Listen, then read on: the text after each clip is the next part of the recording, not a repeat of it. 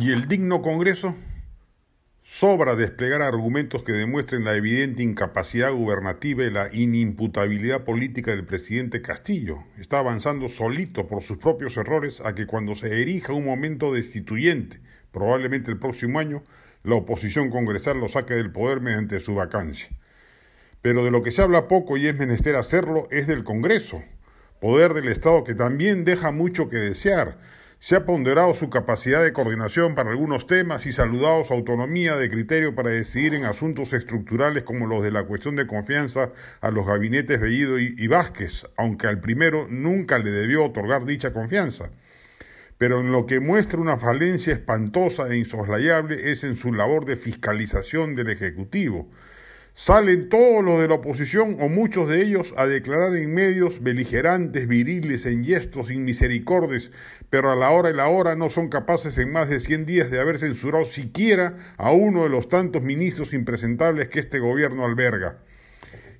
Ya Carlos Gallardo, el inefable ministro de Educación, no debería estar en el cargo hace tiempo. Lo mismo el de, Transportes, al cual para colmo anoche el Congreso le salvó la vida al no aprobar su interpelación. Luego Fuerza Popular ha rectificado y ha dicho que volverá a presentar una solicitud en ese sentido, pero el impasse nos deja el olor maloliente de que estamos ante una devolución de favores por financiamiento ilegal de campañas electorales por parte de las mafias del transporte informal. El ministro de Defensa ha sido pescado en flagrancia, no debería merecer ni siquiera la interpelación, sino ser censurado de inmediato. El de Energía y Minas es otro que está destruyendo la poca excelencia burocrática que había en su sector y el legislativo, bien gracias, mirando a otro lado.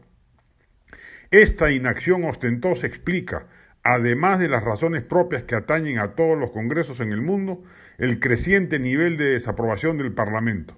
Según la última encuesta del IEP, entre septiembre y octubre, la desaprobación de este poder del Estado ha pasado de 61 a 75% y su aprobación ha caído de 32 a 21%. Es consecuencia directa de la percepción ciudadana de que este Congreso no está cumpliendo su papel fiscalizador respecto de un gobierno nefasto como el que nos ha tocado en mala suerte tolerar.